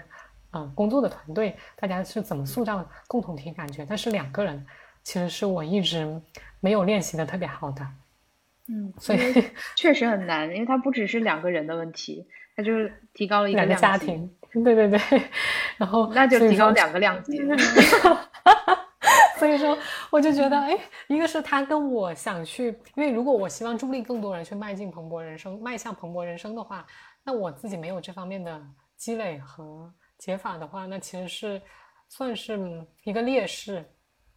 另外的话，就是对于我自己的的想达成的理想生活来说，也不够完整嘛。虽然我知道我迟早会去解决它，但是如果有合适的机会的话，我其实是 觉得那现在练习也是可以的吧。虽然它对我来说真的挑战很大，但是这挑战早晚都要来的。那不如早点来，我早点知道我现在啊到底薄弱在什么地方，可以持续的练习。就是对我来说，它是一个练习的机会啊。那我一想到这个事情，嗯，它跟我的大目标是紧密相关的，那我就有动力去尝试它了。嗯，一方面肯定是外因和内因都有。但是我最终去做这个事情，肯定是因为我有内在动机去做它了。就是你刚才问到的关于对他的态度和思考，目前大概是这样子的。然后，呃，然后刚才你提到说男朋友的标准，其实对于我来说，我更多考虑的是人生伴侣的标准。嗯嗯，就是因为男朋友对我来说，可能好像他还他只是人生伴侣的，就是前期还在去彼此磨合的一个阶段。然后我更多是先看。就是思考 OKR 的一分标准是什么，是吧？啊，对满分标准，对，就是从 最最终极的问题上来筛选，这样避免。对，先先看，先看就可以直接标准 筛选掉你不要的一大堆了。对对对，先看终极标准是什么，然后再看，就是再一步步拆解下来，每个阶段要关注的是什么嘛？我还列了一个路线图，我我截图给你，你稍等一下，我截图给你。我跟做产品一样，搞了一个路线图。稍等一下，哎，那如果全都拆解成这么理智的标准，你会不会觉得缺少了冲动呢？呃，你看了之后你就知道了。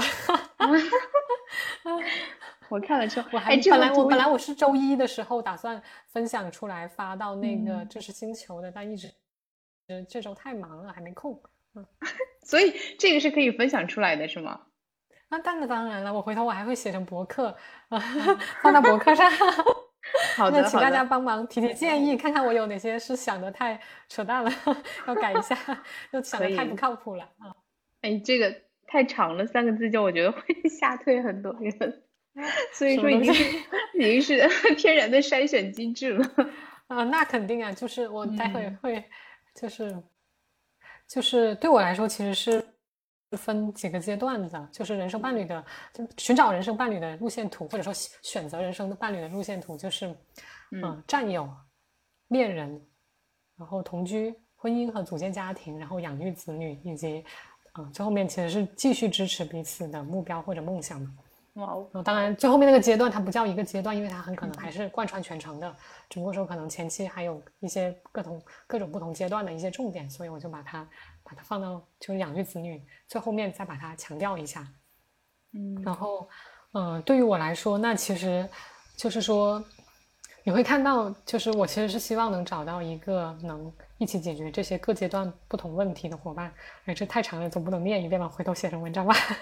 好的，回头我们把你的这个呃贴到那个你的博客这篇文章的链接。啊，好的。然后，然后刚才回到说，呃，前期呃男朋友的阶段的话，对我来说，其实一开始是先别考虑男朋友，我们第一阶段不需要考虑这个问题。我们第一阶段先考虑就是，嗯，就是因为我选择人生伴侣，肯定是要去找那种能一起并肩作战、相互支持、共同进步的伙伴。嗯，这个是就是就是他如果作为人生伴侣，那我觉得他需要达到的一个状态。就并肩作战，相互支持，共同进步。然后，那在第一个阶段里头，就是说，为了提升这个，就是我们遇到合适的伙伴的概率的话，那我其实对我来说，我第一阶段是，嗯，先不用考虑什么结不结婚的这种这种压力，不就不是这个阶段需要考虑的问题，还没有到那个阶段呢。先聚焦是不是，嗯，我们觉得彼此是可靠的，相互欣赏的，而且是愿意托付后辈，愿意一起去探索世界和共面风雨的。嗯。就是如果你并不觉得彼此可靠，愿意托付后背共面风雨，那那不用往下走，真的。我们对，嗯，就是先，所以所以第一个阶段会先去考量这一个，当然这个的话更多其实就是看一起去实现一些共同的目标，在这个过程中看是不是觉得彼此可靠嘛。嗯。嗯，然后那这个阶段合适了之后，那我们再看进入下一个阶段，就是恋人，就你刚才提到的男朋友的阶段。嗯，那这个的话，其实就更多就有好多要去磨合的了。这些要磨合的 这些重点，我现在列的是这些，然后那我就不念出来。嗯，那就 等我写出来。好，写出来之后，大家看着文字有什么反馈，哎，再去迭促进我去迭代和完善它。因为这个也只是我去参考了各种我所研究到的这些最佳实践，去根据我的需要去整合出来的内容，很可能它有很多的误区或者 bug。大家作为一些有真正实践经验的人，欢迎告诉我，然后我就可以去迭代和完善它。作为有真正实践经验的人，想说。这就是我为什么觉得自己人生还有点稀里糊涂的原因，就是因为我没有在该想清楚这些事情的时候去想清楚。但是，嗯，anyway，就是一切都是最好的安排。我现在开始想也是来得及的，就有点惭愧，你知道吗？就是就像人生三问一样的，我没有跌到坑里之前，我不觉得这是我的问题。那如果像像闪闪这样从开始就把这个终极问题列出来，并且愿意去思考的。啊，真的是少之又少。我觉得，嗯，如果我是男孩子的话，嗯，点点点。男孩子直接被吓退了是吧？我就觉得我这个东西发出去，很可能就没什么人来了。然后你是我，我甚至想好了这个帖子我要怎么写。我先跟你说一下，你看有什么建议也可以告诉我。好的，就是就是我嗯嗯，你说。我期待你写出来，然后我们直接贴在 show notes 上，然后听众可以直接有入口看到。突然变成了征婚帖。交友好的好的，嗯，对，反正我会列出来。核心的其实就是我会问对方一些问题，然后，然后包括有一个请求，就是请他，嗯，看一下这个人生伴侣的路线图有什么疑问和建议，然后他自己的版本是怎样的，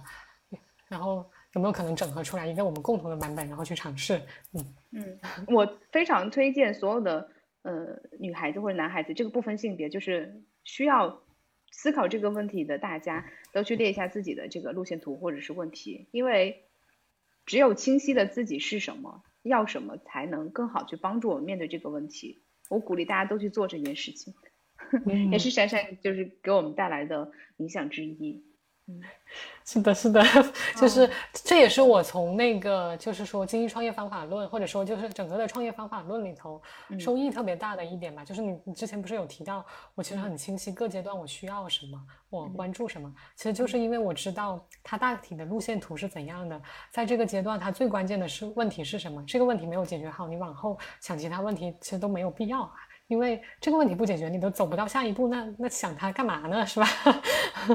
所以说，所以说我会很在意，就是说去研究这个进阶的阶段和路线图是怎样的，这样也好知道自己每每一个阶段聚焦的重点是什么，让自己的注意力花在刀刃上，而不需要考虑其他的东西，做事更有成效一些。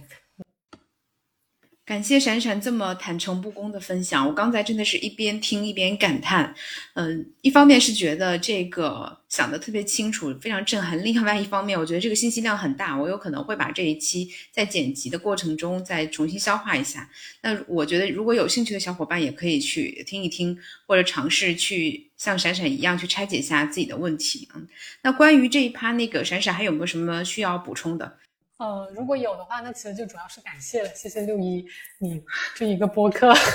把把这个问题给抛了出来，就是呃，就你你之前不是里头会问男朋友的标准嘛？就坦白说，我真的是从那时候开始，我才开始啊，觉得是不是要思考这个问题？如果不是因为你抛出来了，我可能呃还没有这么迅速的去梳理这些东西。哦，真的吗？不会说，也不会说两周之后就已经有现在这样的进展了。对，就是我还以为你会觉得我太八卦，对，然后，嗯，然然后我也没有想到你的行动力会这么迅速。对于我来说，只要解决了意愿的问题，能力上的问题迟早会，就或者说它不是问题。嗯，说的太好了，对，这个是的，嗯，那怎么找到自己的内在动机还是很关键的，嗯。嗯，对，那这里就是有有我想追问的问题，然后你也你也考虑可以考虑回答或者不回答，就是你你是怎么样发现自己可以解决自己意愿这个问题的？嗯，意意愿的问题，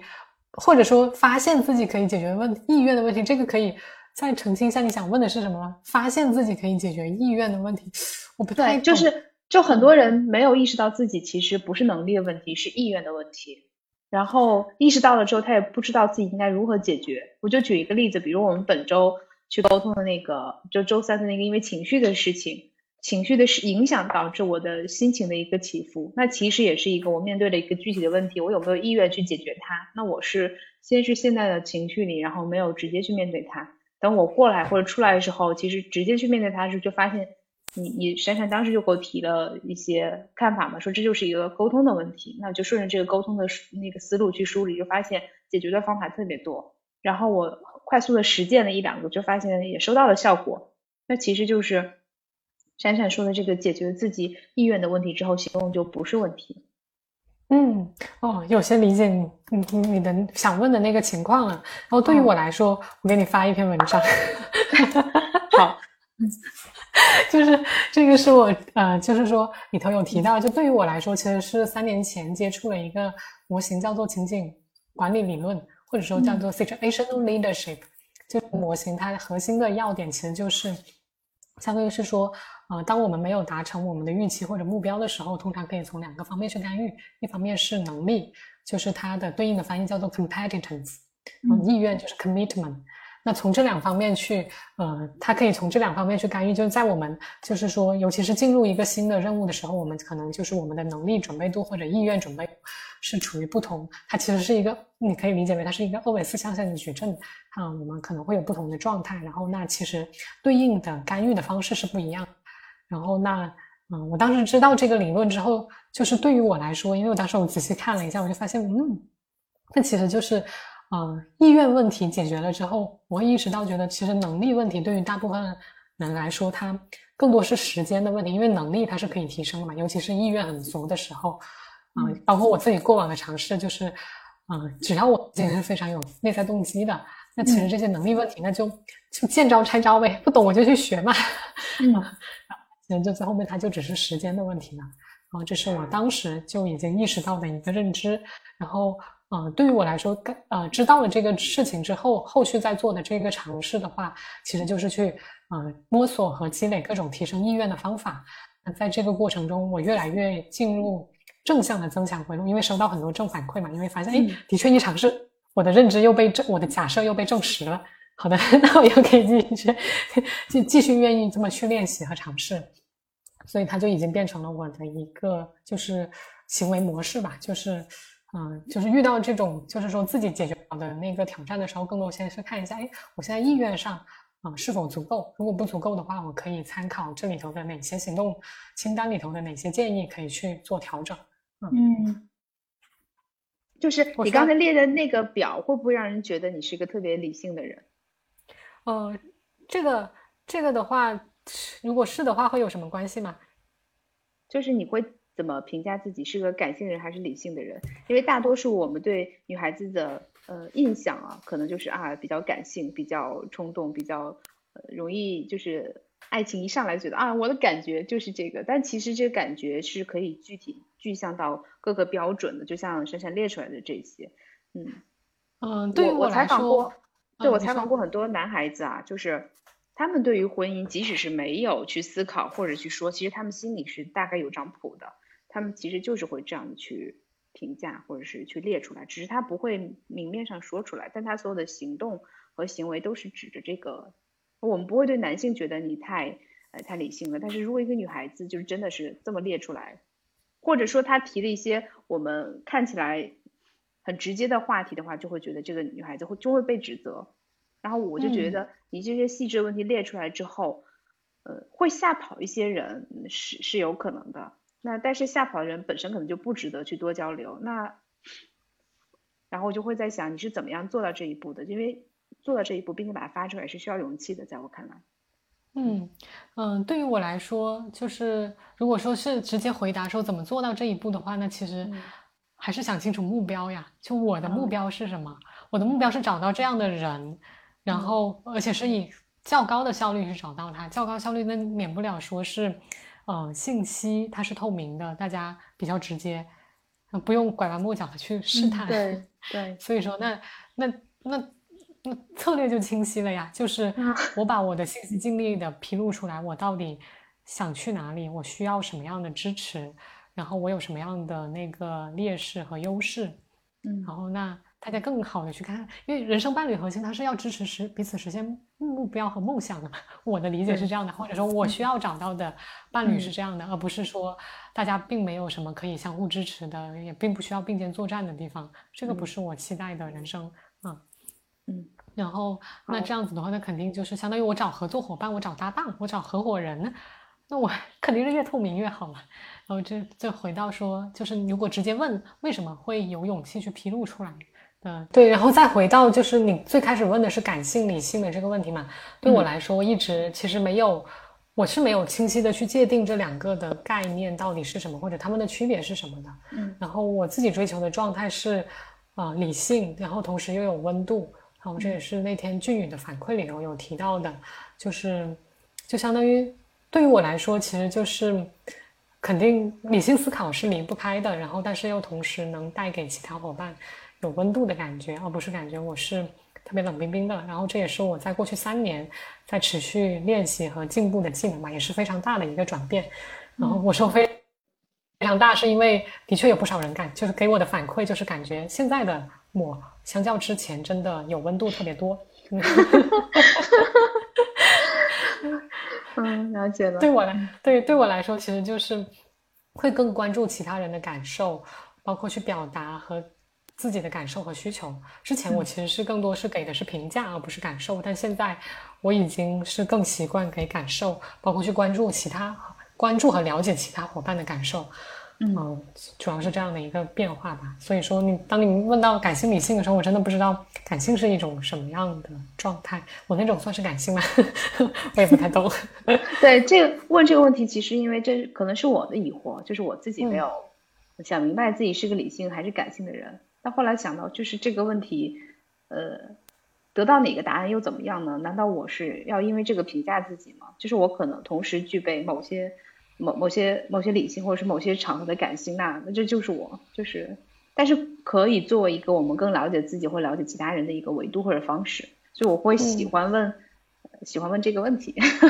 嗯嗯哦，我我通常的那个思考其实是目标是什么？就是比如说我们因为感性和理性，它更多体现在和人的互动中，或者我们和外界的互动中嘛。那在这个互动的过程，这个互动场景，它的目标是什么？我怎么做？能更好的去促进我和其他伙伴去达成我们共同的目标，我就会怎么去调整自己的行为，嗯，所以说就没有给自己去定性说一定是感性或者理性，然后在这个环境下，他如果需要我更多提供温度，OK，那我就去尝试；如果他需要我去以更加冷静下来的态度去更快的拿到结果，那我就会去调整我的行为。嗯嗯，了解。对，目标导向，这也是我就是这三年 来持续不断的被反馈和去练习的一个技能吧，就是结果导向、目标导向、以终为始的思考，然后持续动态的去调整自己的目标。嗯，就始终让自己活在一个自己觉得舒服的状态上，然后在这个状态上去找更多更舒服的这种感觉，就是整个人很很自在的。对的，对，我就是。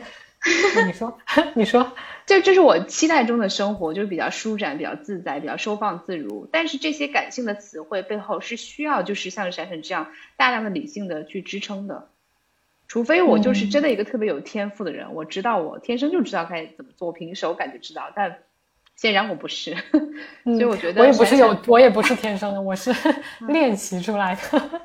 对，所以这个就是特别值得。呃，我们跟大家聊一聊或者分享出来的，就是如果你期待的是舒展蓬勃的人生，那是有方法和路径可以达到的。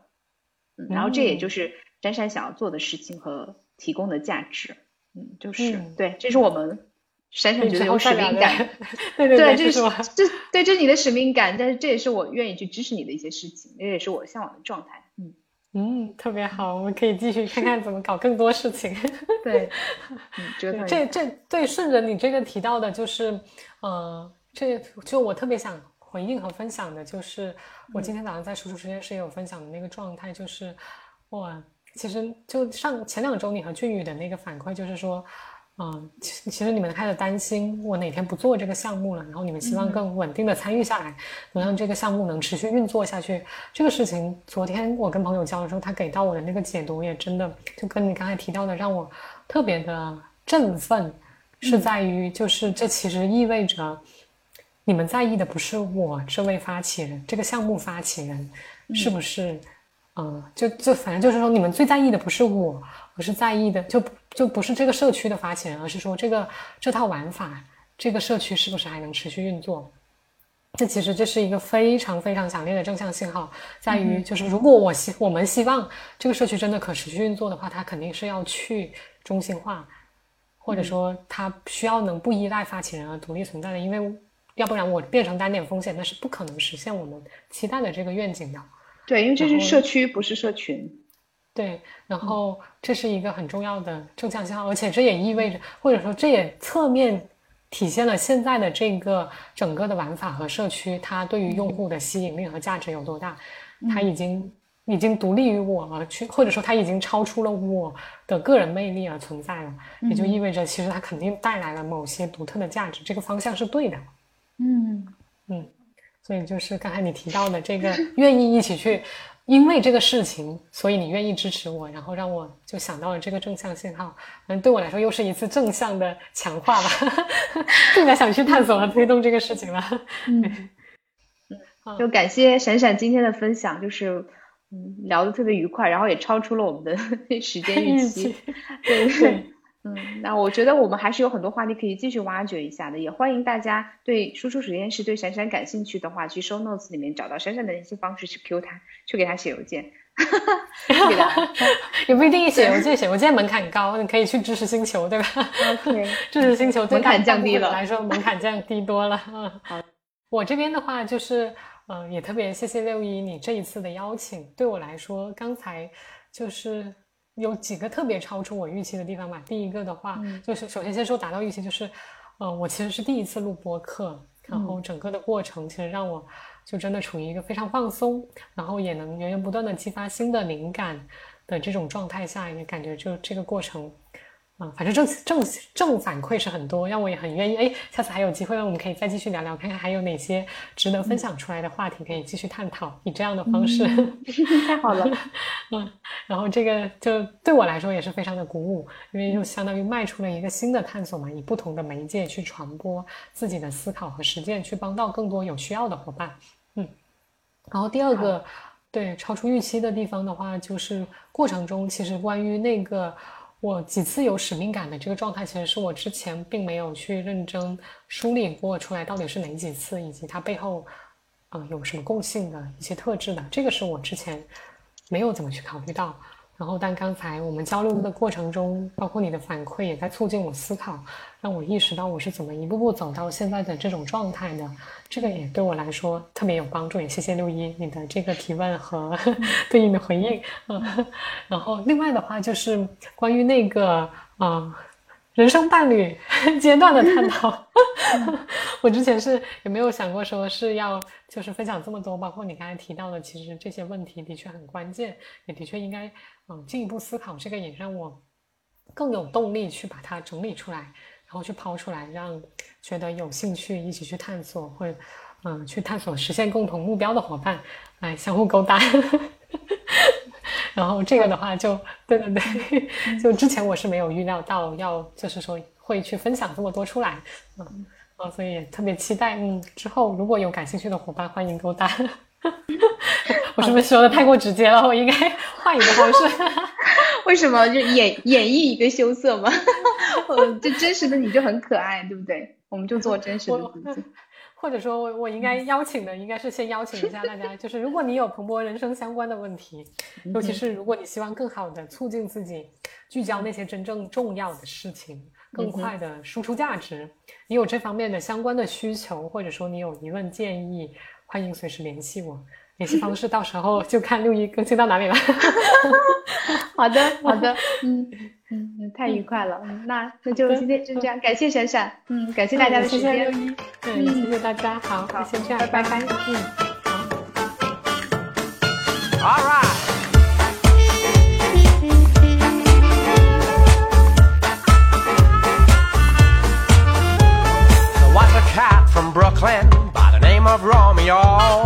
Folks they came from Italy many years ago.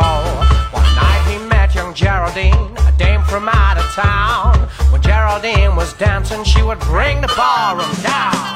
Wave those paws in the air, spin around like feather. Slip me we can jive. That's Geraldine's routine. Lift those puppies off the ground, swing those hips and shake them down. It's rag, it's raz, it's snazzy jazz. It's Geraldine's routine. Wave those paws in the air spin around like feather style. Slip me five if we can jive. That's Geraldine's routine. Lift those puppies off the ground. Swing those hips and shake them down. Let's hop, let's jump, let's stumpity bump. It's Geraldine's routine.